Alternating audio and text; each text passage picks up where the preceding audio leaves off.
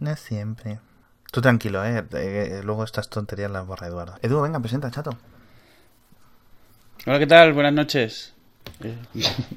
eh... estaba leyendo una cosa y me he quedado así. Eh, bueno, hoy, hoy para, para, variar un poco el tema, vamos a, hablar un poco de los anuncios que acaba de hacer Microsoft. Y para eso tenemos invitado a Daniel Rozo, de amigo de Twitter y seguidor del programa. Daniel, ¿qué tal? Muy bien, ¿qué tal, Edu? ¿Qué tal? Cuéntanos algo de ti para que sepan los oyentes. Pues eh, me dedico a programar en tecnologías Microsoft. Llevo tres años haciendo Microsoft Student Partner. Me eh, soy software engineer en Vistaprint y pues eso, Windows a tope. ¿En Vistaprint has dicho? Sí, la compañía de las tarjetas que sorprendentemente hace muchas más cosas. Pues ahí. Vale, le, podéis seguir en Twitter. es Daniel, Rozo, pero la última, la última no es no. no es un, es un cero, para que quede más hacker. no, no, no te ha pasado nunca de tener que aclararlo dos, tres veces hasta que finalmente queda. Yo tengo amigos que, han usado un número en parte del nombre por la razón que sea en su momento y es como la maldición que traen, sí. Y, pero la segunda es una O, pero acuérdate que ta, sí, sí. Hay dos cosas. al final es porque el handle lo tiene ocupado un, un tipo desde hace años que tiene un tuit o algo así con cuatro servidores y pues no hay forma de quitarse. ¿Qué me vas a contar? Esta es una historia recurrente en este programa. Ya hemos tenido varias de estas. Que, por cierto, hablando esto de los nicks, está pasando un poco el caso contrario en Telegram, donde la gente se puede coger eh, su nombre de pila, por ejemplo, y entonces, claro, eh, le llega como nick, y, y, tu nick es Pepe, ¿no? Pues cada vez que alguien quiere escribir a un Pepe, lo busca, le apareces tú porque te lo recomienda, y te empiezan a enviar mensajes y la gente que tiene sus propios nombres de pilas es estúpido. Pero bueno, en fin. Sí, el que yo me encuentro es el arroba Félix, Félix Palazuelos. Invitar a chat cada dos días. Y, y, otro caso, esto es una cosa que siempre he querido comentar, y es cuando tienes una dirección de correo, cuando todos nos hicimos así, cuando éramos un poco más jóvenes, tenías tu dirección de correo, ¿no? Y era yo qué sé, cualquier barbaridad, arroba hotmail.com. Y luego, claro, vas a la universidad y o lo tienes que escribir en algún sitio o en el currículum del trabajo y te tienes que hacer un nombre de pila, primer apellido, todo serio, arroba gmail.com o algo así. Yo no voy a decir, no, voy a decir el email de, de porque hay un caso súper exagerado de un amigo mío, un compañero de trabajo, que su envió, envió cuando yo estaba trabajando en una empresa, luego yo lo conocí en esa empresa y envió su currículum. Y no voy a decir su email exacto, pero era algo así como sacalachorra.com. Al final le contrataron, porque de ahí le conozco yo, pero dices tú, chico, hazte un, ¿sabes? Hazte un Pepe Jiménez arroba o algo.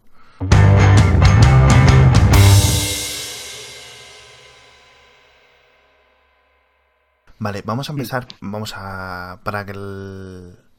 Para ponernos al día, Microsoft tuvo un evento el día 21 de enero de 2015 y en el que presentó. Iba a decir que presentó Windows 10, pero no fue una presentación, fue. ¿Cómo lo definirías tú, Dani? Fue una puesta al día de, de la build que están sacando ahora, que salió hace dos días, de hecho, creo para los Windows Insiders, que es el programa que tienen ellos de, preview y de feedback. Y hay mucha gente probándolo, haciendo beta testing de esto, como un millón sí, sí. De hecho, tienen 1,7 millones de personas probándolo y 800.000 eh, piezas de, piezas de feedback. Que pues impresiona. Madre mía, o sea que al menos va a salir curtidito el programa, que es lo que le falló a Windows 8, que salió con muchas cosas descuajaringadas. Sí, pero yo creo que lo de Windows 8 tampoco fue por falta de, beta testing, porque sí que hubo también, con, cuando salió Windows 8, hubo preview de developers, hubo consumer preview y luego hubo release candidate y la final. Sí. Ahora, números no, no, lo sé, pero sí que hubo opciones de probarlo. Lo que pasa es que pues eh, tenían fallos de concepto directamente. Claro, eso es, que luego los fueron solucionando un poco más en el 8.1, que es cuando mucha gente se ha... Exacto. Ya se ha tranquilizado un poco. Vale. Mm. Entonces, en principio, ¿cuáles son, así, en, cuáles serían las tres novedades que se podrían destacar en, el Windows 10? Eh, en principio, el modo híbrido este tablet está mejorado, ¿no? Más o menos. Ahora lo que han hecho es que, sí, ahora lo que han hecho es mejorar sobre todo de cara al usuario de escritorio. Mm. Eh, pues ahora en lugar de tener aplicaciones que solamente son eh, full en, ventana completa, pues lo, puedes tener en, ventanas y lo puedes apaisar en como, como tú quieras organizarte en tu escritorio. Eh, también vuelve el menú de inicio, que es algo que pedía un montón de, gente, aparentemente. ¿El nuevo botón de inicio o el, o el, menú de inicio en general? El menú de inicio en general, a mí, pues tampoco me, hacía falta. No lo echabas en... Windows pues, no, realmente con Windows 8 era darle a la tecla de Windows, tecleabas tres letras y le dabas al Enter porque ya sabías que era lo que te iba a salir de la aplicación. Claro. Y pues ese era mi uso de inicio en Windows 7 también, o sea que tampoco es, no fue un choque para mí. O sea, tú lo usas como, por ejemplo, la gente que usa Mac usa el Spotlight este para abrir aplicaciones sí, o Quicksilver antes. Mm.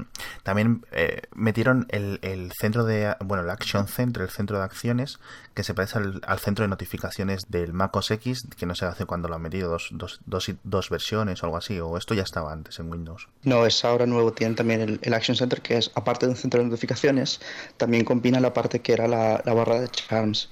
Entonces tienes pues quick settings ahí, tienes como hmm. apagar el wifi, tienes poner el modo avión, ah, está muy bien. estas cositas. Estas son cosas... tiene, tiene, eh, ¿Los charms también estaban ahí los widgets o, o eso era otra, otra parte? No, lo, no, los widgets es de Action Center solo. Eh, la barra de charms eran solamente lo de buscar, compartir y, configuración. Ah, cierto, las acciones, vale, sí. Esto es una cosa que se han traído, lo del centro de notificaciones, se lo han subido desde, digamos, subido entre comillas, desde Windows Phone, Windows grande, ¿no? Sí, que han tardado, han tardado mucho. Sí, sí, de hecho, en Windows Phone hasta hace nada. Claro, han tardado mucho en ponerlo en Windows Phone, pero al final lo han puesto. Sigue, siguiendo con el tema de novedades en Windows 10, eh, una de las más prominentes puede ser Cortana, que era es el Siri o el Google Now de Microsoft, que está basado en las, básicamente las tecnologías de Bing, ¿no? Sí, lo que tiene por detrás Cortana es una es inteligencia artificial de Bing que está arrastrando la web y aprendiendo, bueno, eso dice que está aprendiendo cosas por sí misma y demás, y al final es un asistente personal. Claro, es un híbrido, esto típico que te escanea el disco duro, las aplicaciones para ver qué tienes y aparte toda la potencia de Google. Yo siempre lo he dicho, Cortana me parece bastante más potente que, que Siri, por ejemplo, pero creo que no sé si tan potente como Google Now en el sentido de la gente que realmente usa y vive en el ecosistema de Google, Google Now puede ser muy potente para ellos. Porque la gente, a lo mejor, mucha gente que tiene que, usa un Windows a diario, sigue viviendo con, con Gmail, con Google Calendar, etcétera. Con lo cual, Cortana se le queda corto en, en este aspecto. Exacto, eso es lo que yo te iba a decir. O sea, Google tiene muchísima más información sobre tú, sobre ti, que lo que tiene Microsoft. Mm. Entonces, al final, puede, puede, dar mucho más juego, ¿no? Sí. No, la verdad es que está bastante bien y, la verdad es que me sorprendió. Recuerdo en la presentación que la voz de Cortana sonaba muy, muy, muy natural. ¿Sabes si eso eran pregrabaciones o eso es la voz que va a tener? No, la voz que va a tener seguramente no creo que sea esa, porque también hicieron, cuando hicieron Cortana para Windows Phone, también era una voz súper perfecta en la presentación. Madre mía. Y ahora lo escuchas en el teléfono y no. Ah, vale. vale, o sea que sea. O sea, sí que, sí que mejora mucho la voz sobre Siri, por ejemplo, en tonos de pregunta o en tonos de, de casi de ironía cuando le haces alguna broma de, de Siri, cuéntame, de, perdón, de Cortana, cuéntame un chiste o algo así. Sí, que escuchas el, el tonito este, ¿no? Que lo hace un poco más personal. Ajá pero tampoco es tan, es tan, espectacular. Exacto. Hmm. No, la verdad, hombre, claro, a mí me extrañaba porque estaban como haciendo bromas. El chico este, ¿cómo se llama? El, el del pelo, el del flequillo este. Ah. El de la nariz fea, Joe Belfiore. Belfiore, ese. Estaba haciendo bromas con Cortana y digo yo, mira, por muy inteligente que puede ser, no, no te responde así. No, eso tiene que ser pregrabado fijo. Lo bueno, bueno, bueno, al menos para la mayor, no, bueno, para mí, que vivo en el mundo de los móviles y las tablets más que en los ordenadores de escritorio, es que eh, Windows 10 va a llegar a casi, y la palabra clave es casi, todos los Lumias eh, que tienen Windows 8, Windows Phone 8. Con lo cual, si tienes un, la gente que tenga un Lumia 930 o, un, o incluso unos de los de gama baja, aunque no se sabe aún cuáles se, han quedado, se van a quedar fuera, van a recibir Windows 10, que se va a llamar así, Windows 10, no se va a llamar Windows Phone 10, ¿verdad? Ahora lo que hacen es convergencia total hasta en el nombre. Exacto, es el mismo sistema operativo y el sistema operativo, dependiendo del, del sistema y de la arquitectura en la que se instala y todo eso, se adapta de una forma o de otra. Si lo saben hacer, fantástico por ejemplo, siempre dicen, en el caso de Apple, siempre dicen, no, pues Apple lo que tiene que coger es iOS y meterle un portátil y meterlo en un portátil y no sé qué. Sería el caso contrario de lo que intenta hacer Microsoft. Microsoft lo que ha hecho es cogerlo grande y meterlo, digamos, en el dispositivo pequeño. también se le suele decir a Google, no, coge Android y lo metes en los Chromebooks y ya está. Por ejemplo, ¿no? no tiene mucho sentido. Pero si lo saben hacer bien, puede ser el recopetín. Puede ser el recopetín porque a, nivel de productividad, a nivel de seguridad, Windows es Windows 10, por, lo visto, está bastante bien. Incluso tiene también el tema de los juegos y todo eso, entonces puede dar muy buen resultado. ¿Tú qué piensas en esto? Hombre, en tema de seguridad sí que es cierto que han, que han implementado bastantes cosas. Por ejemplo, ahora hay APIs directamente que vienen habilitadas directamente para tener eh, two-form authentication, eh, two-steps authentication, perdón. O sea, autenticación en dos pasos y ya te viene directamente en el sistema operativo y hasta donde he leído es multiplataforma, o sea que no solo tienes que estar eh, ligado a, a Windows o Windows Phone para poder utilizarlo como llave el uno del otro. Hmm.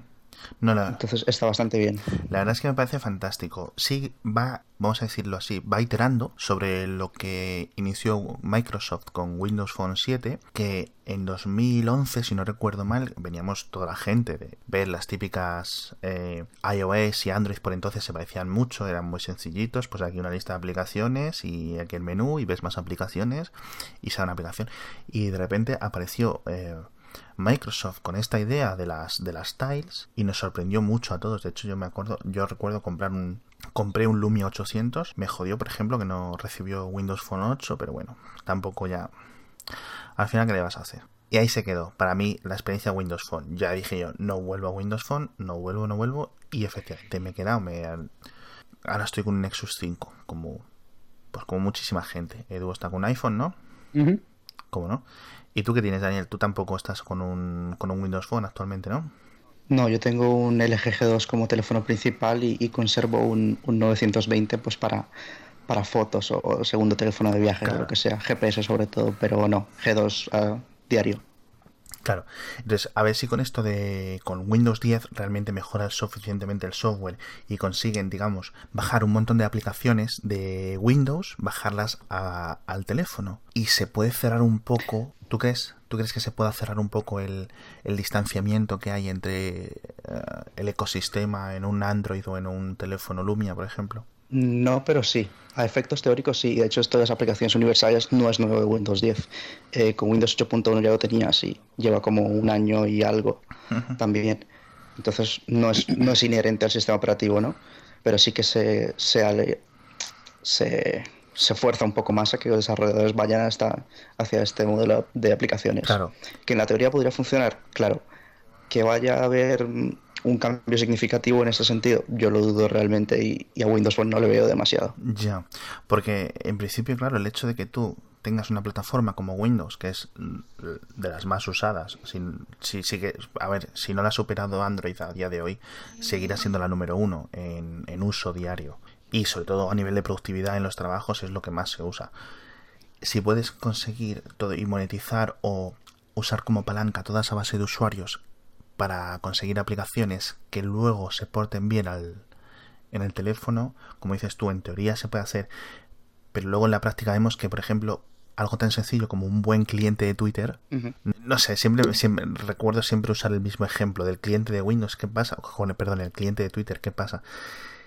Y el hecho de que no esté para Windows me llama mucho la atención. No sé si el problema dónde está. Es decir, la base de usuarios está, el dinero está, por supuesto, ¿Qué falta? ¿Qué falta, por ejemplo, para que coger a los desarrolladores de algunas de buenas aplicaciones para otros sistemas operativos, por ejemplo, que digan, bueno, me voy a desarrollar para Windows? ¿Qué puede ser? ¿Qué puede faltar? Pues realmente es una pregunta complicada porque yo cuando intento responder siempre digo, a ver, herramientas, yo creo que Visual Studio es, es como el mejor IDE que te puede echar la cara. O sea, de base eso... Si no es, de la, si no es la mejor, es de las mejores, ciertamente. Exacto, C Sharp, eh, C Sharp también es un lenguaje espectacular. Eh, la integración que tiene con, con Azure, con la, plataforma de cloud, eh, impresionante. Y aparte también Microsoft empuja mucho a los desarrolladores a, oye, si tienes alguna duda, si tienes algún problema, pregúntame y yo te pongo un ingeniero para que te lo solucione. Y, eso es gratis para los desarrolladores. Entonces, ¿cuál es el incentivo que falta? Pues em, yo creo que es, es más bien cuota de mercado y también eh, darles un aliciente para que vaya un poco más eh, allá. Ahora lo que están haciendo es, bueno, ya sabemos que no vas a programar solamente para Windows Phone, eh, usa Xamarin y programas para iOS y programas para Android desde Visual Studio usando C Sharp y con las herramientas que ya conoces. Y así pues al menos si no monetizas en Windows Phone, pues monetizarás en Android y, y iOS, pero también está la aplicación para Windows Phone. Claro, o sea que al menos sacan algo. Es que es una pena que no haya una tercera opción, porque cuando hay una tercera opción fuerte, por ejemplo, pasa en casi todos los aspectos, ¿sabes? Mejora un poco, da más vidilla, porque al final esto se convierte en una guerra de dos mandos y, cuando mueren las terceras opciones o incluso las cuartas opciones, al final el que pierde es el, propio usuario final. Es decir, si solo tienes dos cosas a las que coger, va a llegar un momento en que o se parecen mucho o, se, o divergen mucho y son tan diferentes que ninguna de las dos te cuaja. Es irónico que, que, Microsoft se ve ahora en esta, en esta tesitura considerando que durante eh, con tantas plataformas y en tantas cosas muchas veces ellos han sido los únicos jugadores importantes. Todos los demás eran a ver secundarios porque alguno tiene que ser segundo pero hablamos de un distante segundo. Ahora Microsoft se encuentra en este extraño problema en el cual tiene una mayoría de cuota de un mercado que de repente no es cool, digamos, o sea, no tiene nada de, llamativo, simplemente da la casualidad que tiene la mayoría del mercado en sobremesa. Eh, perdió un montón de, mercado en la parte de teléfono desde el principio y, no ha logrado recuperar ese, no tanto market share, sino mind share. O sea, creo que no conozco a nadie que piense que Windows Phone es malo. O sea, me refiero, inferior de ninguna manera. Simplemente no es lo que no es lo que de lo que la gente habla, no es lo que es popular, es gracioso, o sea, es, es, es, una cosa que Microsoft no está muy acostumbrado y yo creo que se les nota, están haciendo todo lo posible por tratar de recuperarse, pero no es algo a lo que está acostumbrado a lidiar. Está acostumbrado a dominar y mantener ese, ese, ese liderazgo. Y, mm. y, y, se les nota en cómo han cambiado la estrategia en los últimos años, cómo se han abierto algo que para gente que lleva años con la plataforma hubiera sido impensable hace tiempo. O sea, abierto de verdad, o sea, activamente soportar plataformas que podrías considerar que son competencia. Azure es, o sea, es considerado una de las mejores plataformas que hay para todo el tema de cloud y, compartir multiplataforma. Y Visual Studio, yo conozco gente que utiliza Mac y utiliza Parallels para Visual Studios, porque les gusta mucho, lo prefieren, les abre muchísimas puertas y, y no sé, o sea, pero hay algo que no logran, no logran encontrar para recuperar esa, esa posición en la mente de la gente. O sea, no logran volverse lo que está de moda, lo que es cool, lo que es popular y, les está costando. Yo creo que hayas dado con el clavo con lo de con el tema del mindshare. De hecho, el Microsoft lo saben y, y, Sat ya mismo lo dijo en la presentación. A ver, es muy complicado que alguien se, se anime y se, ¿no? se ponga eufórico por un sistema operativo. Pero Nati ya dijo, Sat ya lo dijo, eh, dice, bueno, es hora de que, de que la gente deje de necesitar Windows y quiera tener Windows. Claro. Ahora, ¿cómo lo van a hacer? Pues eh, es complicado, ¿no? Sí, además piensa que cuando tú llegas y tienes un buen producto, pero eres una plataforma minoritaria, muchas veces eso de ser minoritario te da un, una ventaja, o sea, al ser como te, te, identifican con rebeldía, con ser diferente, pero Microsoft no tiene eso, porque Microsoft jamás se le va a asociar con ser una plataforma minoritaria, aunque lo sea. O sea, son muchos años de dominar, son demasiado conocidos como para que alguien vaya a adoptar Microsoft por, por rebeldía o por probar algo diferente. O sea, no, no tienen esa ventaja que podría tener, no sé, el, OnePlus, por ejemplo, que un montón de gente, o sea, por, porque le atrae que llegan con algo nuevo, es un nombre nuevo, es algo que no conocen, cosa que, que, que Microsoft no tiene ese lujo. Lo tiene bastante difícil porque son, o sea, tienen, no tienen una cuota suficiente como para tener masa crítica, pero sí que tienen la fama de ser lo suficientemente grandes como para no ser atractivos. Sí, por eso también el cambio de estrategia en, en comunicación en los últimos años para intentar asociar ese, ese, boldness a su marca y decir, bueno, es que también usamos Linux, mira que somos muy multiplataforma, lo que comentabas antes de Azure, que soportan a veces incluso Linux antes que, que Windows en, en, algunos, en algunos productos, o que lanzan las aplicaciones antes para Android o para iOS que para Windows Phone mismo. Y también se nota el cambio de, de, lo que es. Hay un departamento que se dedica a evangelizar. La palabra es un poco complicada, pero, sí, pero se dedica a mostrar nuevas tecnologías a desarrolladores. Y ellos mismos también han tenido el cambio de, de, de comunicación: de, mira, vamos a programar para, para Android desde Visual Studio, usando C Sharp. Pero la aplicación va a ser para Android. Tratar un poco de, emocionar a la gente, de, darle esa, esa, esa, excitación que mucha gente no asocia ya con ellos. O sea, la imagen corporativa la tienen, la imagen seria la tienen. Están tratando de ganarse la imagen de, divertidos, de, originales, de diferentes y sobre todo de, de ágiles, que es la que está más lejos de su imagen tradicional.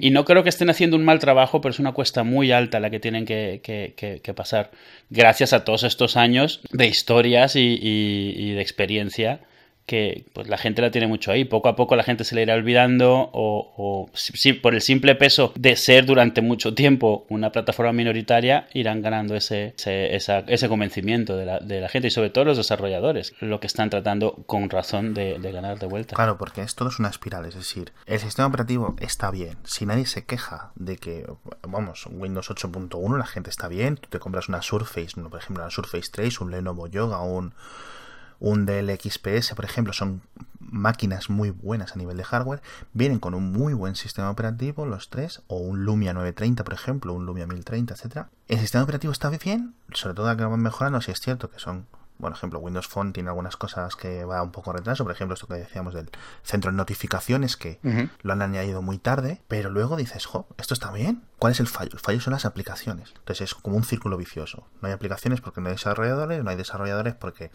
en principio hay poco dinero que hacer, porque no sé qué. Y al final la solución es muy difícil. Y si Satya Nadella y Belfiori y toda esta gente, todos, digamos, los senior VPs o los, la gente senior en Microsoft, lo saben sacar, saben sacar adelante esto, pues oye, todo nuestro reconocimiento, vamos, de sobra.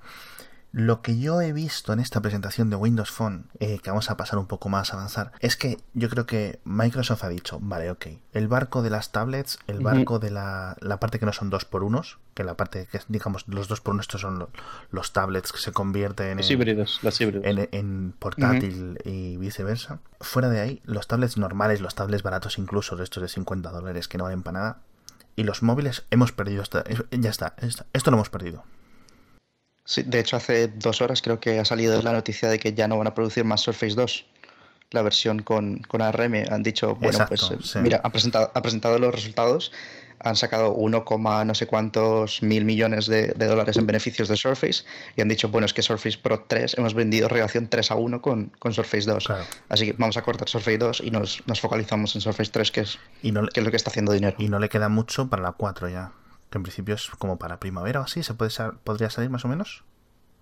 Sí, creo que es por, finales de primavera, principios de junio más o menos. Mm. Y también tampoco hay noticias de Windows 10 para, para ARM. O sea, en la presentación no se, no se menciona nada, es todo Intel. De hecho, en la... yo no lo he leído, voy a buscar enlaces para ponerlos, pero en principio Windows 10 no va a llegar a las Surface RTs. O sea, las Surface estas que funcionaban con ARM, que no podían, que no eran las pros, no van a tener Windows. A las actuales yo lo dudo muchísimo. Y que vayan a sacar. Mm. Y que vayan a sacar más tablets con, con ARM también lo, dudo no, muchísimo. Yo creo que eso ya está muerto. que es súper improbable. Yo creo que Sí, porque la razón era batería. Batería y precio. Mm. Y ahora Intel tiene procesadores que tienen batería y que el precio tampoco es, es muy elevado, ¿no? Las, de 8 pulgadas mismo que sacó, que sacó yo el Fiore no son nada caros, creo que son menos de 100 euros que están vendiendo una estos días en la Microsoft Store. Sí, yo he visto, yo he visto, yo a mí me ha tentado varias veces alguna de estas tablets baratas que está vendiendo Microsoft, ¿eh?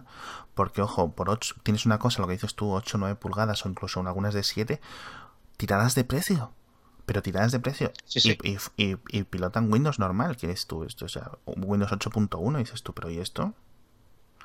Bueno, hay, hay una diferencia técnica, es Windows RT, Windows 8.1 ah, normal, como llama la gente, es el mismo sistema operativo. Sí.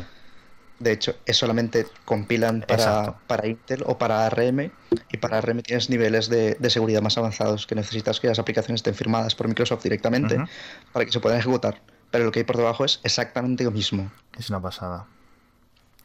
O sea, tú puedes, tú puedes jailbreakearlo, por así decirlo, y, correr Photoshop si quieres. Va a ir como. Va a ir muy lento porque tiene que traducir las instrucciones, ¿no?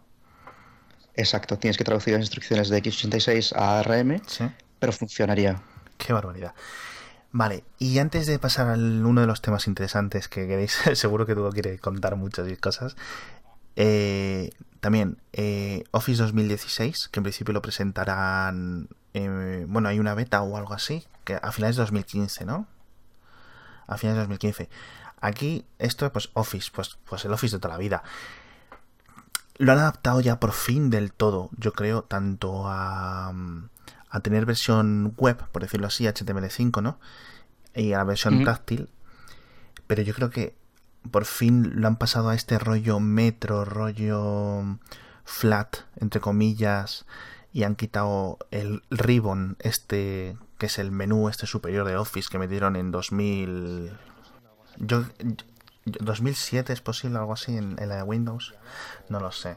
Pero vamos, que la gente lo odiaba o le encantaba el ribbon este, ¿eh? A mí me parecía una cosa que es muy, como dicen los anglosajones, muy eye candy, muy goloso al ojo. Pero que cansa. O sea, lo ves unas veces y dices tú, ah, qué buen diseño, qué, qué bien los detalles, que tiene así como rebordes y tal. Y luego es como, uff, mira, si solo quiero dar al botón, no me lo pintes de 50 luces. El, el, Ribbon, algo bueno que tenía, que era parte de la, la, la filosofía que tenía, era sacar todas las opciones y que estuvieran visibles, agrupadas, asociadas, pero que no tuvieras que estar cazando entre menús dónde estaba algo. Es cierto que si estabas acostumbrado, o sobre todo si tenías una, una, barra de botones muy personalizada, porque la personalización que tenía Office antes del Ribbon era de locos, lo que podías hacerte en cuanto a atajos, botones, menús, todo, todo era modificable. Eh, el Ribbon a mucha gente le, le, llegó muy torcido, porque era... Eh, o sea, como mínimo todo te lo reseteaba. Y, y, por y, y, realmente era una forma un poco diferente de tener una barra de botones.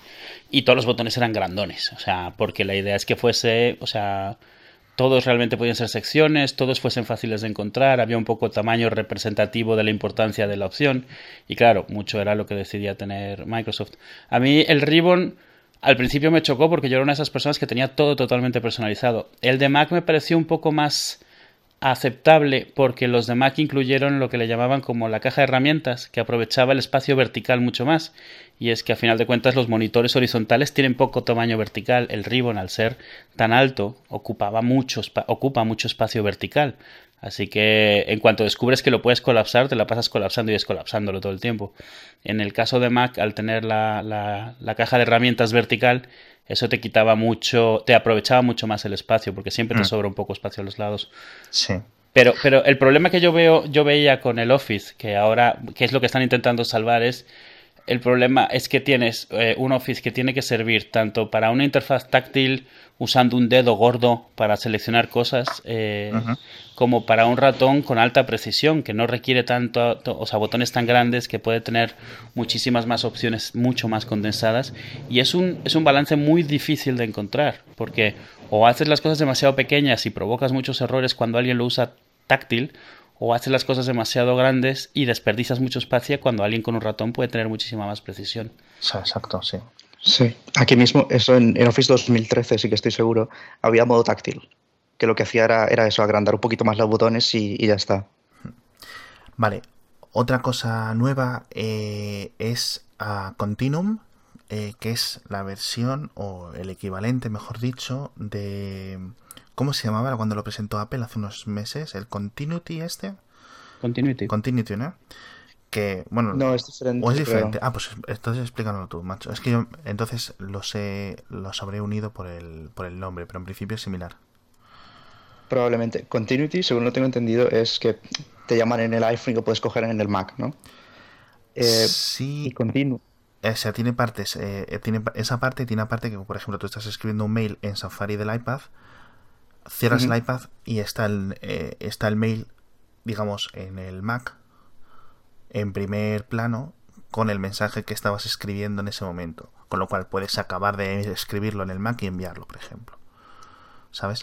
Claro, aquí, aquí Microsoft lo que hace con Continuum es dentro del mismo dispositivo, cuando tienes un, convertible, cuando pasas de, mm. de, modo portátil, por así decirlo, a modo tablet, cambia la, presentación de los, de los elementos. Por ejemplo, las aplicaciones universales ya no son a pantalla completa, sino que son en ventanas cuando pasas a modo portátil y viceversa. Sí, es lo que, es lo que comentábamos, es la, diferencia de uso de uno u otro. Es, eh, el continuum es que, sea, que no sea un choque cambiar de un modo a otro el del uso, lo puedes usar de una forma u otra de forma natural y, y, que el sistema solo cambie y sea óptimo en cada sentido, ¿no? Exacto, por ejemplo, ahora yo tengo un, un Yoga Pro 2 y lo que hago es cuando se pone en modo, modo tablet, cuando pongo en modo tablet, me sale una, un toast notification y me dice, ¿quieres cambiar a modo tablet? Le das y las, aplicaciones se hacen en pantalla completa. Es algo tan sencillo como eso. No, Aunque también eh, Windows 10 sí que, sí que integra cosas como, como Continuum de, de Mac, que es lo que llaman OneSync, ¿no? de que lo que haces en un sitio está en otro también. Aunque esto ya se podía hacer en Windows 8, pero era más bien por parte del desarrollador que tienes que implementarlo. Lo bueno es eso, la demostración que ellos hicieron, que era tengo aquí un 2 un dos en 1 y hace clic, lo desconecta, lo conecta y las aplicaciones van cambiando. Es decir, él los tiene en ventanitas y lo conecta, o sea, perdón, lo desconecta, lo pasa a modo tablet y de repente la que solo la que tenía más delante se le pone a pantalla completa y listo, fin. Eso es fantástico. Es una cosa que directamente y en segundos puedes ver el valor que puede representar para una persona de negocios que está todo el día por ahí, que necesita pues bastante batería, lo que sea, no sé cuánto, que está, que lo necesita para enseñarle a otra persona una cosa o para en un momento determinado salir a la calle sin llevar el portátil entero, ¿sabes? Eso está muy bien y es una cosa de las que, eh, por ejemplo, no hay ninguna otra compañía que pueda hacer. Sí, sí, Exacto, el caso, de uso, el caso de uso típico es que tienes una tablet de, no sé, 11 pulgadas, llegas a tu escritorio y enchufas a un dock y ya tienes la pantalla grande con tu escritorio, con tu escritorio ratón, teclado, lo que sea, y trabajas en tu Excel, luego la desenchufas y pues ya tienes el mismo Excel, pero modo pantalla completa y, y táctil. Exacto, exacto. Es que es tan, tan sencillo como eso. Y la verdad que es una de las cosas muy, muy, muy, muy mejores. Sí es cierto que podemos admitir la respuesta que puede decir la gente. No nos puede responder. No, es que Google esto no lo hace porque no quiere. Es decir, ¿sabes? Google no tiene un dispositivo, por ejemplo, funcionando con Chrome OS o con Chromos y con Android a la vez, o no sé qué, no sé cuánto, alguna parida, ¿no? Bueno, igual que Apple puede hacer, yo qué sé, ¿sabes? Meterle iOS al MacBook Air o meterle Mac OS X al, al iPad o lo que sea, ¿sabes? Pero yo qué sé, no lo hacen pues porque a lo mejor no tiene sentido. Entonces, este, este esta forma de hacer las cosas de Microsoft yo creo que demuestra fuerzas.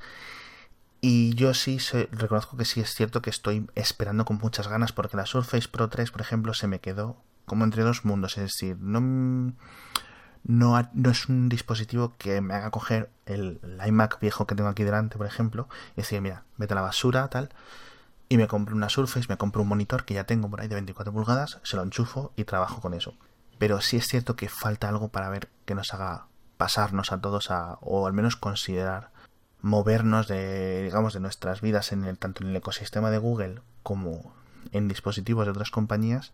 Es decir, vale, me voy a lo que me ofrece Microsoft, porque me ofrece un o sea, me ofrece algo desde el hardware más pequeño al hardware más grande, incluyendo servicios en el sistema operativo y tal. Es decir, es una cosa, es, eh, es algo que solo puede hacer Microsoft y de repente, y de momento solo está haciendo Microsoft. Una super duda que tengo yo, presentaron un nuevo navegador web con nombre en clave Spartan. Esto, y bueno, en principio, no sé si, los, si lo entendí mal o lo recuerdo mal. ¿No puede tener plugins? Es decir, ¿no puede tener eh, añadidos? ¿O sí puede? Estas son las cosas que sí que se rumoreaban, pero aún no lo tengo claro yo tampoco. O sea, lo que dije es, no van a permitir eh, barras de estas de navegación extras, tipo, tipo Ask, tipo lo que sea. Lo, que sea. a mí eso me parece genial. A mí eso, a mí eso, me parece genial, obviamente. Ahora, no vaya que no vaya a tener plugins, eh, lo dudo, porque si es el nuevo el nuevo navegador de Microsoft, yo diría que, Tiene que, debería implementar el sistema de... Claro, exacto. exacto. Es decir, un navegador es una plataforma ya por sí sola, es casi un sistema operativo por sí solo. De hecho, lo demuestra Google con Chrome OS, añadiéndole unos enganches por ahí de bajo nivel. Pero... Y los plugins o los, los, las extensiones son casi como sus, las aplicaciones, porque un navegador, al final, mucha gente echa el 95% de su vida dentro de un navegador. Y claro, si le dices que ni siquiera va a tener extensiones que le dan mucha vidilla, le dan mucho juego, te añaden mucha productividad, pues hombre, no sé. Y la otra duda es que si esto va a ser el nuevo Internet Explorer, es decir, por ejemplo, Internet Explorer 13, o el que, o el que cuele por entonces, o si van a mantener los navegadores. Porque esto no lo tengo claro. Dijeron que iban a salir una versión con Windows 10 en paralelo, pero yo diría que lo va a acabar reemplazando también. Hmm. Porque además es, es, lógico, es matar ya la marca de Internet Explorer que está súper manida y que está súper maltratada. Hmm. Y decir, mira, este es el nuevo, el nuevo navegador, tiene un motor nuevo, supongo que sacarán. Exacto. Eh, motor de JavaScript nuevo, motor de renderizado nuevo y dicen, vamos a empezar de cero. Porque en el motor de renderizado, esta es otra pregunta, la gente decía, ¿esto, esto está funcionando con WebKit o con, no me acuerdo, ¿cómo se llama el, el que hizo, el que está haciendo Google cuando se salió de WebKit? Que no me acuerdo. Eh, Blink. Sí, eso, Blink. No está con ninguno de los dos en principio. En principio es, no sé si es Trident, que es el motor de renderizado de Internet Explorer de toda la vida, o una versión, o un fork, o lo que sea de Trident, o han cogido y han dicho, mira, da igual. Porque Trident ahora sí es cierto, en, Internet, en las últimas versiones de Internet Explorer está muy avanzado. Es genial. Está. Es genial y de hecho Internet, Internet Explorer, las últimas versiones son bastante usables. O sea, ¿qué dices tú? Eh, no, Internet Explorer no respeta estándares. Bueno, no, al contrario, es Chrome el que no respeta estándares y se tiene que hacer las cosas como ellos quieren ahora. Sí, sí, es que es el mundo al revés. O sea, estamos viendo lo, que decías tú. Eh, no tiene, no es, no es lo guay. Ahora mismo, eh, Internet, Internet Explorer murió hace tiempo en la mente de los consumidores de todo el mundo. O sea, cuando lo que te viene por defecto en los ordenadores de 1500 millones de personas, la gente lo quita para ponerse Firefox, para ponerse Chrome, para ponerse Opera, lo que sea en masa, es decir, que el 70% se lo quita, uff, ahí hay un problema muy grande. ¿eh? Y además no se lo quita la gente cualquiera o aleatoria o se lo quita la gente que sabe, la gente que lo usa mucho, ¿sabes? Que decirles la gente que la gente que más feedback te puede dar, etcétera. Entonces, sí, pero yo diría que es porque ni lo intentan. Yo creo, o sea, de, no te intentas, vamos a vamos a estar un día o dos con Internet Explorer. Sí, yo tampoco lo uso. Yo uso, Chrome, yo uso Chrome porque tengo todos mis, mis, mis marcadores ahí, mi historial, mis cuentas, tengo absolutamente todo. Y me encanta el, poner la contraseña y ya tengo todo. Ya está. Sí, y eso es lo que estamos de acuerdo en que las últimas versiones están buenas, pero la marca está muerta. Totalmente. Es decir, si tú, si tú coges y dices, bueno, voy a poner Internet Explorer, creo que la última es el 11, ¿no? Sí. Y dices, y llega y estás en el trabajo ahí, ta ta ta ta ta, tu bola, y llega Eduo por detrás, ¿no? Y te dice, ¿qué haces usando Internet Explorer, tío? Y te tienes, mm. y tienes que justificar la respuesta. Uf, sí, sí, en la última empresa que yo he trabajado eh, pasaba eso. O sea, ahí era una consultoría de, de Microsoft y pues trabajaban mucho con SharePoint y tal. Y yo llegué allí y había varias personas que usaban Internet Explorer, de verdad, o sea, lo usaban como su navegador. Y llegué yo allí y era como, ¿Por qué? Sí, no sé, no, me chocó. Vamos. ¿Estás castigado? ¿Qué pasa? ¿No tienes permisos de administrador o qué? pero, pero eh, esto es un poco, a ver, siendo un poco cínicos, es, es, el famoso dicho ese de que el poder corrompe. O sea, es, es, brutal como navegador que se pone a la cabeza, navegador que empieza a darle igual ya de repente todos los estándares y hacer lo que le sale a las narices. En su momento, Netscape e Internet Explorer hacían lo que les salía a las narices cuando tenían el mercado repartido, también en parte porque era un mundo nuevo y cada uno estaba tratando de inventar lo que sería la web. Cuando Microsoft se quedó con el la casi totalidad del mercado, hacía y deshacía. Era típico que no podías entrar a un banco si no era con el Explorer y si usabas un Mac, búscate las castañas.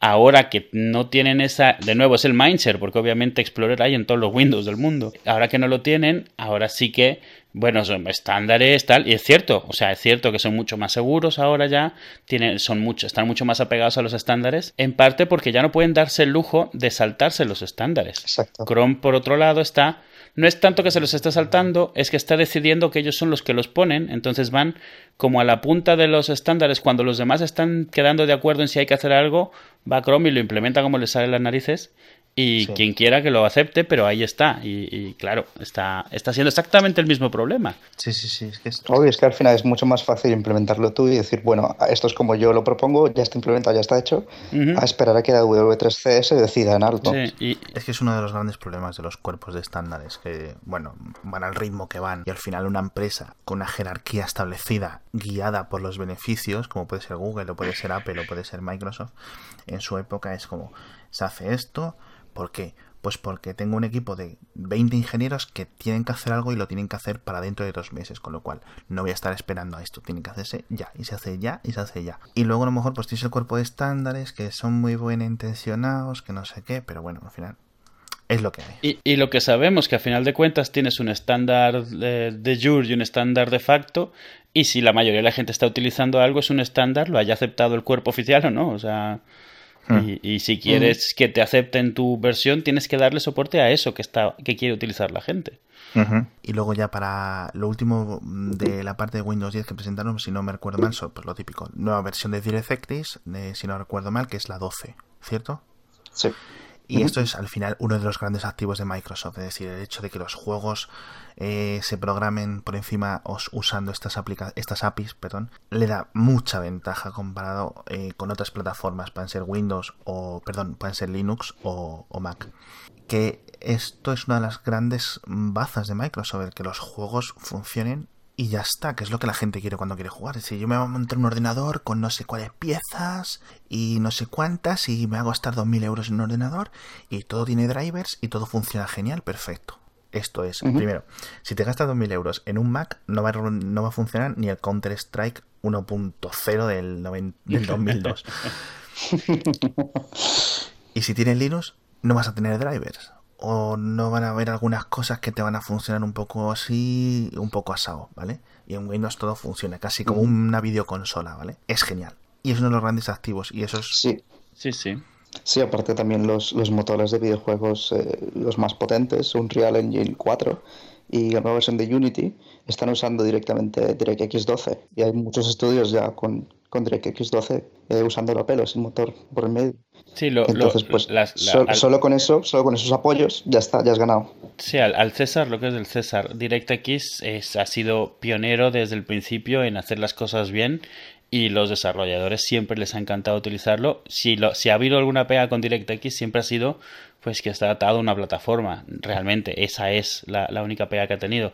A una que luego fueron dos, porque al final de cuentas, si mal no recuerdo, Xbox utiliza es que eh, DirectX. Eh, Obviamente no iban a desaprovechar esa tecnología. Claro, entonces a final de cuentas tienes, o sea, vamos, si es multiplataforma en lo que más le conviene a Microsoft, pero el problema es que está muy bien hecho. Entonces, hasta donde yo entiendo, es un gusto utilizar DirectX y si tú al final estás usando juegos, contra lo que menos te quieres pelear es contra la tecnología de, hacerlos, lo que quieres es hacerlos. Entonces, claro, mientras esa barrera sea más baja y, y DirectX además, desde que salió, nunca se ha ido quedando atrás, o sea, siempre ha sido puntera en cuanto a librerías de juegos.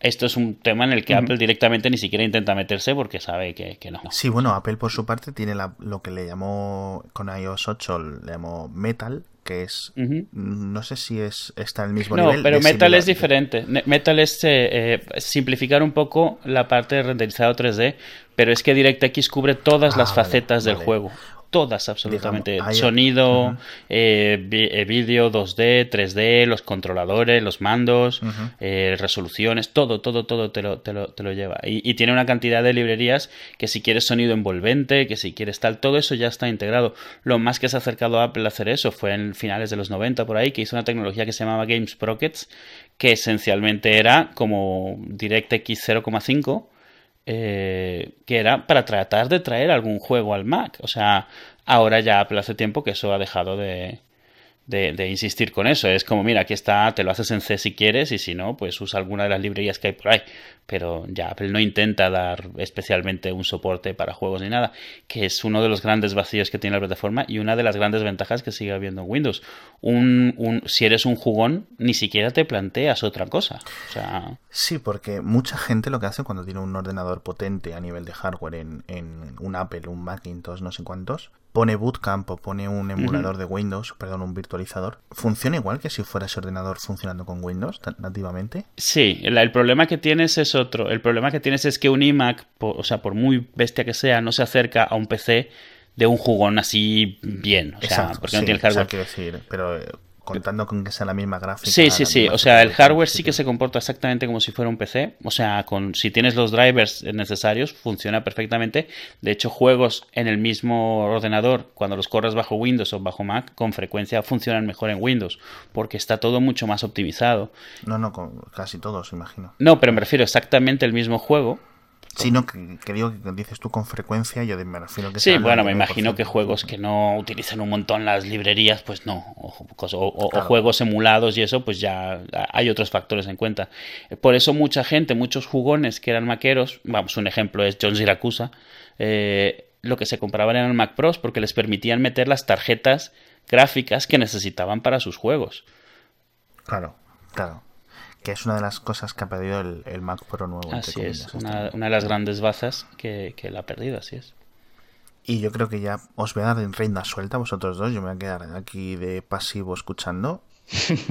se, va acabando esto, que esto, si no recuerdo mal, iba ya por dos horas de presentación así. Y de repente dicen, a ah, una cosa más, chavales. Esto que tengo aquí en las manos son unas, mm, entre comillas, unas gafas holográficas y las llaman HoloLens, que bueno, el nombre es un poco monger, pero aún así,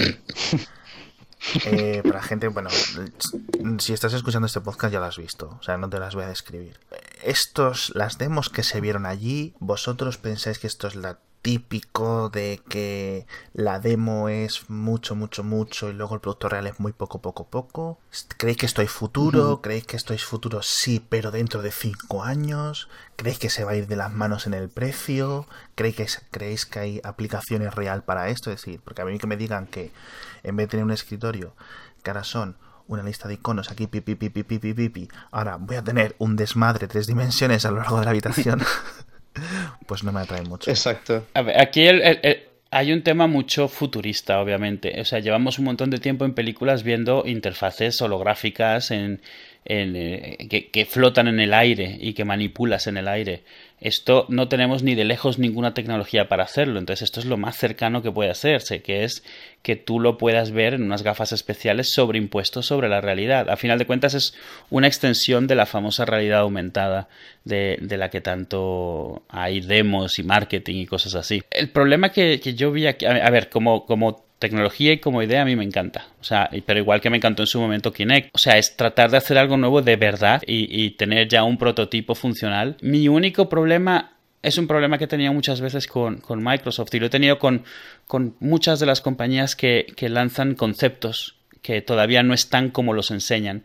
Cuando tú tienes que renderizar lo que esperas entregar, es un poco decir abiertamente que no lo tienes todavía así. Y es un poco, o sea, casi es mejor que te esperes y lo presentes como es y de verdad sea una sorpresa y asombre a hacer esto de, bueno, así es como debería verse, porque ya hemos visto, eh, con Kinect lo vimos, lo hemos visto con muchos demos de muchos programas, que ¿Eh? Recientemente Google Glass, es decir. Sí, pero Glass, pero incluso con muchas otras cosas. Fue muy famoso el, el, la burla a, yo que sé, al, al Nokia, al N97, Longhorn, cuando hicieron el demo de cómo se supone que iba a ser Windows 7 o Windows Vista y lo que al final fue. O sea, es un problema, o sea tú cuando haces un concept video eh, estás haciendo unas promesas muy muy grandes. Entonces cualquier cosa que quede un poquito corta de eso es contra lo que te van a comparar. Estás mostrando una, una, una, realidad ideal a la que no vas a llegar y si llegas a la larga ya va a ser muy tarde. O sea, ya te vas a haber granjeado esa fama de que no es eso. Es como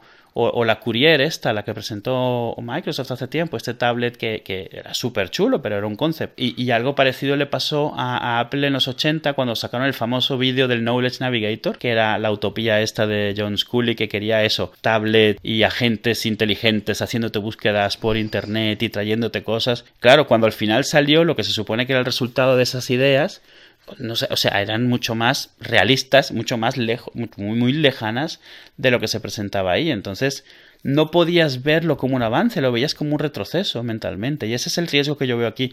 Ya hemos visto cómo funciona, porque hicieron un demo ahí. Y ya en ese demo se veía todas las cosas que podías deducir que podrían fallar, estaban fallando. La, tecnología como tal es bastante fascinante. Es la base de esta tecnología es una cosa que se llama fotogrametría, que es un ordenador ver una escena, una fotografía, un vídeo y deducir la geometría que tiene, ¿vale? Deducir el entorno 3D. Exacto, la distancia. ¿Para qué hace eso? Para poder utilizar las superficies, para poder reconocer que aquí hay una superficie horizontal, que ahí hay una superficie plana, vertical, a tantos grados, perspectivas, cosas así, que es lo que te enseñan como que pongo el to-do en la nevera, pongo eh, la, la, playita sobre la mesa del comedor porque es donde te vas a ir a tomar las vacaciones y te enseño el clima. El problema con la realidad, o sea, esto tiene dos problemas muy grandes y es, el primero es que la única forma de hacer lo que se vea relativamente bien es en una imagen estática, porque un ordenador por muy rápido que vaya, no va a poder seguir los micromovimientos que tú haces con los ojos y con la cabeza constantemente.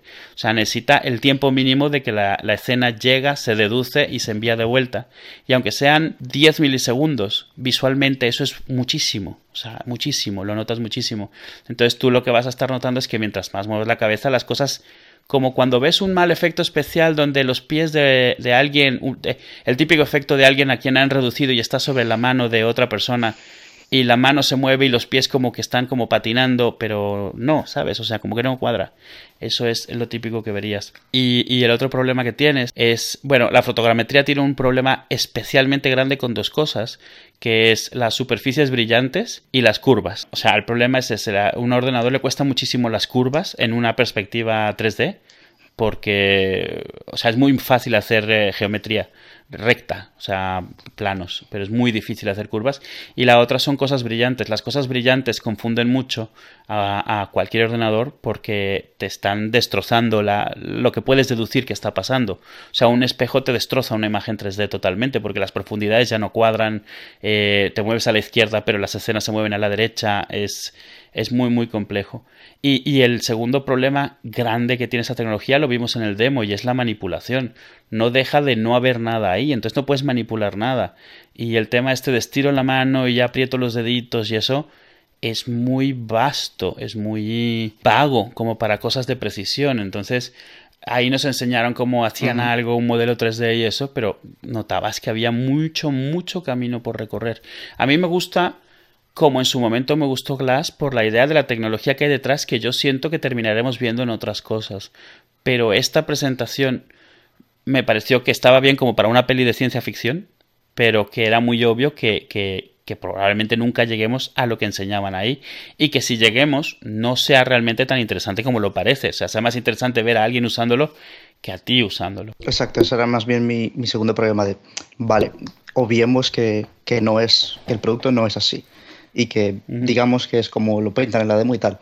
Ahora, casos de uso real, yo no me veo usando esto, por ejemplo. Cuando la chica estaba montando el cuadricóptero este, veías cómo se tenía que, que agachar o que que echar para adelante el cuerpo para poder mover una pieza y demás. Y, hombre, pues no. Algo, algo que sí veímos, vimos ahí, entre los ejemplos había uno que sí que me pareció genial, que es el del, el del tipo explicando cómo poner la tubería. ¿Vale? Eso pues yo justo iba a criticar ese. No, no, no es criticarlo, es se ve que han estado buscando de qué manera podría realmente ser útil, porque los que ponen al principio, que son los más impresionantes, que el tipo caminando por la casa y eligiendo cosas de las paredes, es el menos probable de todos. O sea, no, no, vas a ir como loco ahí, raga, raga con las manos.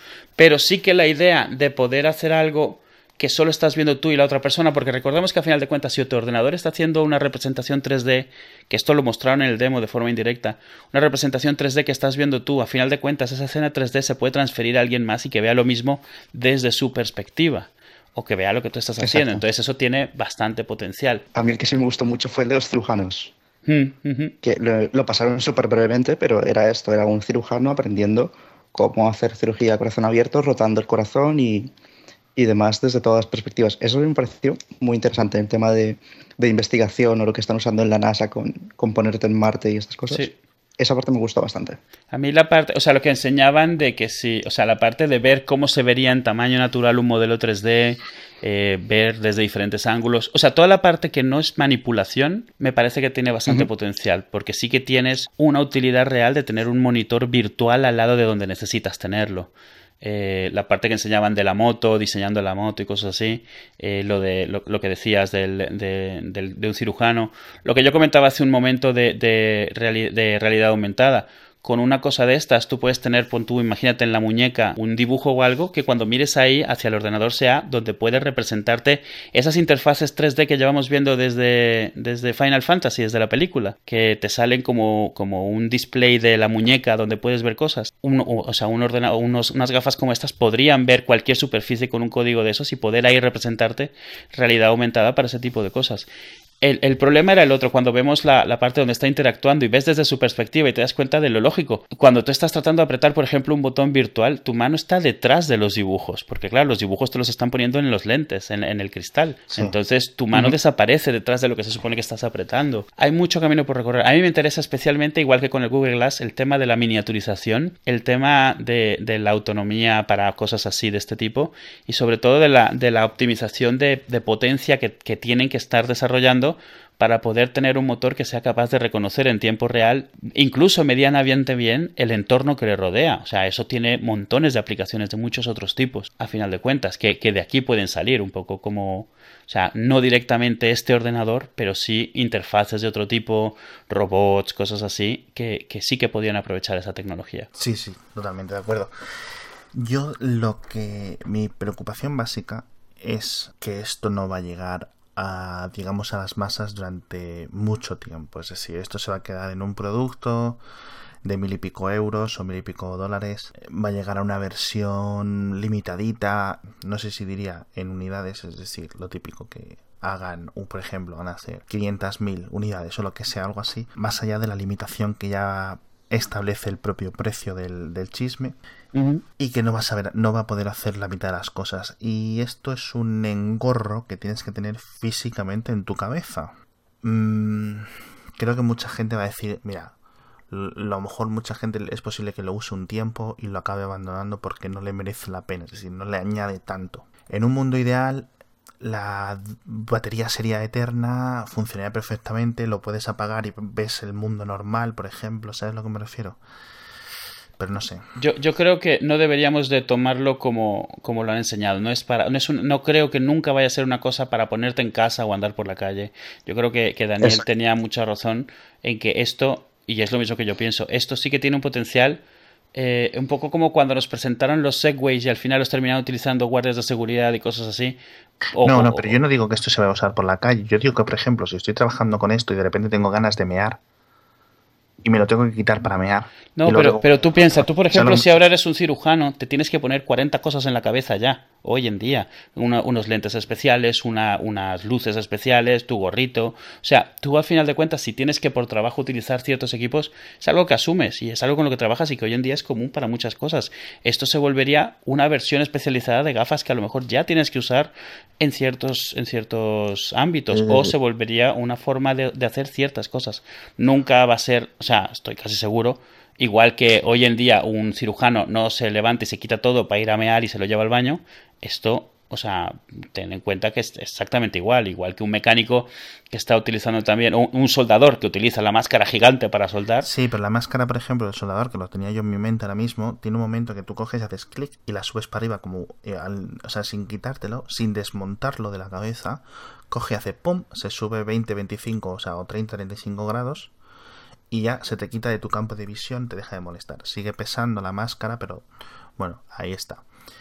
Y con esto quiero decir, si lo puedes subir y bajar rápidamente y lo puedes quitar de tu mente, por ejemplo, Google Glass, no puedes hacer eso. Google Glass es un aparato cutre que tienes que quitártelo de la, de la cara, es decir, lo tienes que quitar y dejarlo en otro sitio. Bueno, sí es cierto que quizá Google Glass puedas subírtelo al, al, al pelo, vamos a decirlo así. Pero la, la, misma, la misma cantinela de lo del cirujano, la misma cantinela del ir por el ir conduciendo mientras no sé qué o de ir andando por la calle de estar atento en la estar por tu casa haciéndote el café y que de repente te salga la notificación del email y todo esto. Esto es la misma cantinela que nos vendieron con el Google Glass. Si es cierto que esto es mucho más avanzado también tendrá un montón más de limitaciones de hardware batería resolución etcétera. No sé yo es que creo que la comparación con Glass no, no es justa, porque Glass si nos dijeron, no, es algo que vas a tener todo el día puesto y demás, mm. esto no es un wearable. O sea, ya. Eh, creo que fue un post que vi de, Eduardo Arcos, que lo comparaba con, con, el picanillo que llevan en Harry en la película. Y, hombre, pues no, la comparación yo creo que no es justa porque esto no está pensado para que, para que lo lleves todo el día, ni que lo saques en la calle, ni absolutamente nada de esto. Sí, eso sí es cierto. Yo creo que el Microsoft ni se pasó por la cabeza esto. sí, eh, aquí el, problema es el demo. El demo yo creo que dan, y creo que hacen este demo porque es algo con lo cual el público puede identificarse fácilmente con cosas que está haciendo, cosas muy frívolas además, recetas, vacaciones en Maui y todo esto, que era un poco como, o sea, sí es fácil eh, demostrar, pero realmente no estás ahondando, no estás dando, o sea, estás, o sea, es un poco... Imaginarte en eso. Es circo, realmente, pero lo que está interesante de, esta tecnología, lo que puede ser interesante, está por detrás. Y no creo, no creo que realmente haya sido sobre lo que enfocaron el demo en su mayor parte. Es que no sé qué decirte. no sé qué decirte. Totalmente con Edu. Vale, vamos a ver, podemos hacer una apuesta a... A 10 años. A, a 10. Venga, a 10 años, 2025. El 27 de... no sé cuándo es de... En enero de 2025, vosotros creéis que seguiremos usando que HoloLens o similares a HoloLens triunfarán o habrán triunfado, porque a lo mejor han triunfado en 2021 y ya han pasado y ya hemos pasado a lo siguiente, ¿sabes? ¿Qué, consideramos triunfar? ¿Que haya sido un producto real que se utilizaba con relativa frecuencia o que lo usásemos todos en casa mientras leemos el periódico haciendo caca? Que fuera común de la misma forma que hoy es común jugar al Candy Crush mientras cagas. tenemos, tenemos, ejemplos muy similares. ¿eh? no, yo no. voy a apostar eso porque no creo que pase. ¿eh? O sea, Pero, pero, no porque el producto sea bueno o malo. Y a nivel profesional, A nivel profesional, sí. O sea, un arquitecto, por ejemplo, lo mostraron ellos mismos, un arquitecto que está revisando el edificio por dentro eh, mientras está sentado en su, en su ordenador frente al AutoCAD haciendo modificaciones en tiempo real una cosa de estas, yo creo que sí lo vería. Sí, yo también creo que es donde puede que veamos eh, aplicaciones muy específicas, pero, pero bastante útiles. De la misma forma que ya hemos visto el, el tema este de que volvemos al tema de los cirujanos, pero es, que es, es, es, una, es, un, es un campo que utiliza mucho tecnología puntera y ellos ya han hecho operaciones remotas, operaciones virtuales, utilizar un robot para hacer una operación de alta precisión. Entonces yo sí que es un sitio donde creo que sí podremos verlo eh, un sitio donde estás operando y puedes mirar un poco hacia la derecha y tienes a lo mejor el listado, los, los, monitores, yo qué sé, ¿sabes? O sea, incluso tonterías así que, que, pueden salvar segundos en una decisión importante. Yo creo que podemos ir cerrando por hoy, ¿no? O, os falta, o tenéis alguna idea más que... No has, no has dicho la apuesta que apostamos. Ah, yo la apuesta digo que no, vamos, que ni de coña. No, no, que ¿qué apuestas? Eh, apuesta, pues, no sé, nuestro primogénito. no estoy seguro yo si quiero apostar para eso. Bueno, pero de aquí a 2025. Sí, pero es que ya sea que. Tengo 22. Ya, no, es tanto que me preocupe que si, si pierde el mío, es que no sé si quiero quedarme con el primogénito de alguien más tampoco, ¿eh? ah, bueno, otra cosa que sí que comentar es en, Windows 10, ¿Mm? eh, cuando, cuando sacaron la preview, me dediqué a, desmontar las DLLs y los archivos PDB, que son eh, como lo que te ayuda a debuguear el, sistema operativo. Y interesante, hay dos namespaces que son como paquetes donde organizar el código, que son windows.world y windows.human.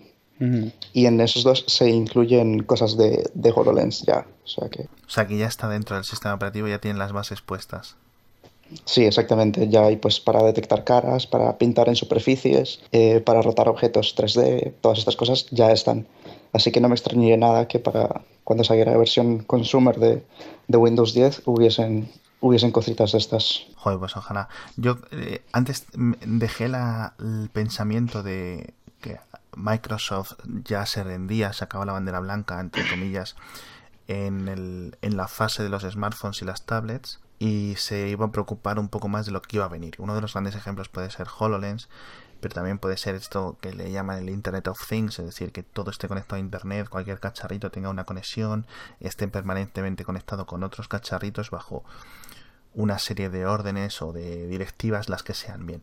Yo creo que Microsoft, si se puede centrar ahí, es posible que tenga mucho ganado, porque no es un mercado en el que yo vea, por ejemplo, a Google que no tiene un pie fuerte en, en, hardware y que el software que necesitan estas aplicaciones es muy, muy básico, es básicamente un firmware con unas instrucciones muy dedicadas para cada dispositivo. Creo que Microsoft sí puede tener un, de nuevo un gran peso en esta nueva fase que vamos a empezar.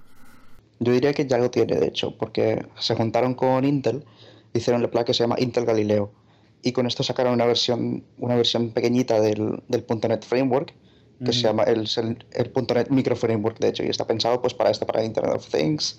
Eh, Azure también tiene un montón de cosas con los mobile services y ya están, ya están moviendo desarrolladores en este, en este sentido. Y aquí en España ya ha habido charlas de, de gente pues dedicándose a, mira, así puedes programar para Internet of Things con Azure y, y el .NET Microframework. Joder, es que es una pasada, la verdad. La verdad es que, a ver, eh, es, es de coña que estemos la gente ahora diciendo, sobre todo la gente dentro de los mundos de tecnología, en plan, venga Microsoft, tú puedes, te, te queremos ver arriba otra vez. Y cuando hace 10 años era Microsoft, escrito con el símbolo del dólar, muérete, tronco, sois los peores, sois unas carcas. Y ahora, claro, tíos, han venido otros dos gigantes aquí que de repente es como, por favor, que alguien nos saque de este duopolio, de este bipartidismo de, ¿sabes? o lentejas o garbanzos. Pues mira, tío, quiero macarrones, ¿sabes? Yo qué sé, es que sé cómo decirte. Sí, de hecho, disclaimer, yo era de los que ponía Microsoft con el símbolo del dólar allá por 2005, una cosa así. Yo era de esos en los foros de ubuntu-org, madre mía. Sí, sí, o sea, el típico... Eh, ¿cómo, son los comentaristas en barra punto? Eh, los anónimos, ¿cómo se llamaban? Boca de pez. Boca de pez escribe, eh, pues eso no pasa, es que no sé qué, es que Tito Jobs, cuando se referían a, Apple o cosas así, o Microsoft, no sé qué, y ahora Bill Gates es una especie de, yo qué sé, arcángel enviado a la Tierra por una entidad eh, divina que nos va a curar a todos de mil enfermedades. Microsoft es súper guay, va a derrotar al mal y todo. ¿Cómo cambia el mundo en 20 años? Madre mía. ¿Eh? Bueno, Daniel, muchas gracias, de verdad, muchas gracias. Ha sido un eh, espectacular invitado, de los mejores que hemos tenido. Y de verdad te lo quiero agradecer con todo mi corazón. Espero, eso sí, que pierdas la apuesta de 2025. Porque, pero bueno. Muchas, gracias. A vosotros. Muchas gracias a vosotros por invitarme y cuando queráis, pues repetimos. Eso es. Pues nada, para Windows 11. Adiós. no, Windows 12. Vamos a, solo vamos a tener pares ahora. No, de hecho, no, porque ahora eh, Windows es un servicio. No va a ser. Es verdad. Ahora va a ser Windows 10 indefinidamente. No, yo creo que será Windows. pero sí que van a hacer eh, rolling features, ¿no? Tipo Arc Linux. Que durante un tiempo lo mantienen Windows 10 y van soltando nuevas features durante un tiempo. Suena, me suena de Vamos a hacer una... Sí, Arc Linux lo hacía así, creo. Y durante un tiempo decían, bueno, vamos a saltar features y luego, venga, nueva major version, eh, rediseñamos todo y, y, otra vez lo mismo. No, llegó yo que en 2000 llegará un momento que volvamos a Windows 95, ¿no? Ahí, ahí es donde pusieron el menú de inicio. Al final es hacia donde queremos volver todos. Por eso lo pedimos de vuelta. Dato, dato curioso, no puedes volver a ser una Windows 9 porque si te vas a GitHub y buscas eh, ah, sí, sí. 9X, sí. Eh, hay gente que tiene sobre todo en Java, que no sé qué pasa con los programadores en Java, pero así son. Y, lo que hacen es coger el nombre de versión de Windows y dice, bueno, pues si empieza por Windows 9, es que es 95-98, no hay otra. Espectacular. estas cosas que hacemos pensándolas también por adelantado. Vale. Mm. Bueno, ahora sí que sí. Adiós. Arrush. Adiós. Adiós.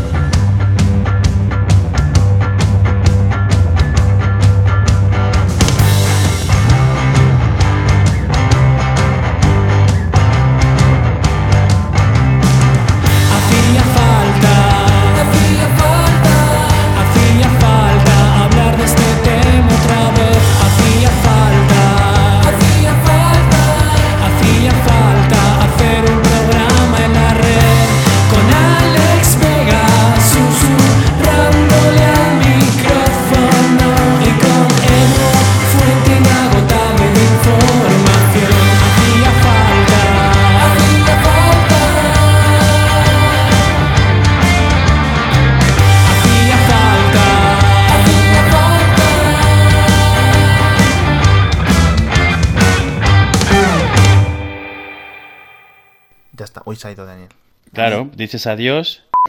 Ahí, eh, pues eh, yo pensé al principio que estos de Microsoft habían pillado los de Magic Leap, ¿sabes? ¿Te acuerdas de Magic Leap? ¿Te suena? Sí. Los que enseñaban el demo este del elefantito en las manos y tal. Porque estos está... no tienes ni idea de qué estoy hablando, ¿verdad? De, Magic Leap, sí, joder. Bueno, o sea, es que estos es, o sea, esto era un tío que originalmente se dedicaba a temas de tecnología médica y él estaba juntando un montón de talento para hacer algo como lo de como lo del HoloLens, que era eso, tecnologías para mejorar medicina. Y lo último que habían hecho, que habían vendido, era un brazo robótico para ayudar en cirugías y cosas así. Eh, y ellos estaba, el tío de Magic Leap estaba juntando gente de un montón de compañías y todo lo que estaban intentando hacer era esto, era tema realidad aumentada sobre, o sea, de forma dinámica, exactamente lo que hace HoloLens y sus demos eran súper impresionantes. Entonces yo pensé que es que a lo mejor los de Microsoft habían pillado a estos, pero no, entonces me extraña porque el otro, vamos, todavía la, mira, sí, aquí tengo algo, el año pasado todavía a finales estaban diciendo que estaban estos recopilando gente por todos lados. Eh, de hecho, te decían hasta dónde, en plan, poner tu currículum, pero que estaban pillando gente de Microsoft, de Apple, de, de, todos lados hemos perdido una gran oportunidad para hablar de, Oculus y todo eso. sí, bueno. Pero no, sí, esto, esto Magic Leap, esto es, esto es Google, eh, lo compraron como por 500 Pero que este mail, que esto que te estoy mostrando yo es de noviembre del año pasado, o sea... Sí, sí, sí, sí, sí, sí, pero que la compró. Lo que pasa es que le decía a la gente, de hecho... Ah, bueno, sí, sí, sí, lo, no, pero Google le, le, metió capital, no lo compró, le metió 500 millones. No, no lo compró Google, sino que lo estaba, o sea, es uno de los que lo están financiando, digamos, de los que le están metiendo capital. Google y varios otros, pero que no es suyo, vamos. Y, y, eso, o sea, esto es la idea. Lo que pasa es que yo creo que por eso a mí se me, se, me, se me seguía viniendo el ejemplo de cirujano, porque esto esta es, una, es un tío, el que lo lleva, es un tío que se. que el Ronnie Abovich este, que se dedica a hacer tecnología para medicina. Entonces, claro, era, era, es en lo que lo había oído más veces. Y el potencial está bastante bien. Los de Weta Workshop también estuvieron diciendo que es. Eh, que está muy bien de saber. O sea, lo que sí es cierto es que están un montón intentando hacer algo con este tipo de tecnologías. Están, eh, están eh, los de, a final de cuentas está Google Glass, están estos, está, ahora está HoloLens, están los de, los de Spheri tratando de hacer el, eh, el display este tridimensional, pero utilizar una, una esfera por dentro para simular el 3D, para no tener que utilizar gafas ni nada. Pero bueno, o sea, está un montón de intentos de, traer realidad aumentada que no sea realidad aumentada, sino algo práctico.